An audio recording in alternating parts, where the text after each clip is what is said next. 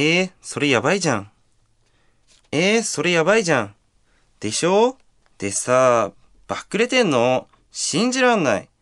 とある、昼下がり、本屋さんへ買い出しに行く電車の車内で、隣の女の子たちの会話が耳に入ってきた。だってそんなの、着信記録が証拠じゃん。だからそれ以来、記録消してるみたいでさ。ノースリーブからニョキッと出ている二の腕が眩しいくらい若い。どうやら話はそのノースリーブの彼女の彼のことらしい。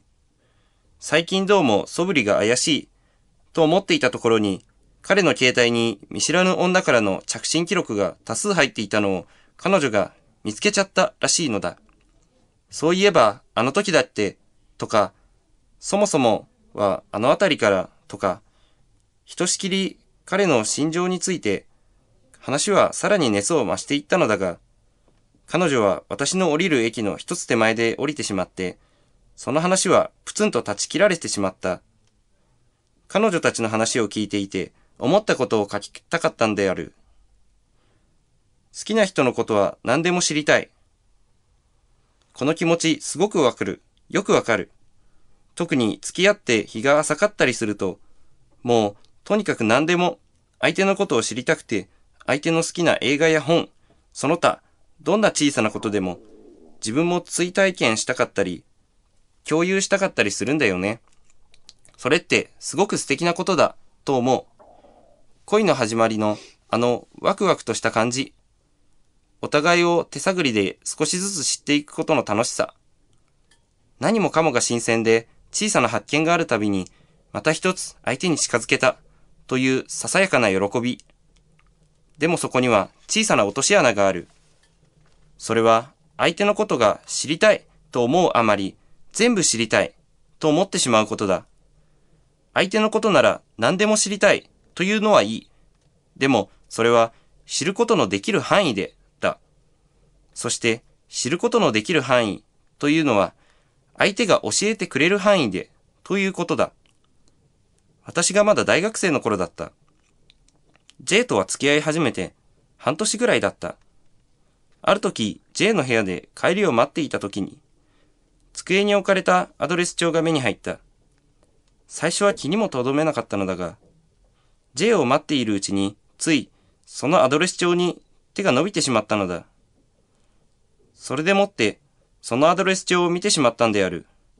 あー、大馬鹿だ私。今でもこの時のことを思うと恥ずかしい。恥ずかしくて忘れちゃいたいのだけれど、でもこれは忘れちゃいけないことだ。ということもわかっている。J のアドレス帳は見事に男の名前で埋め尽くされていた。女の名前は私を含めて3つしかなかった。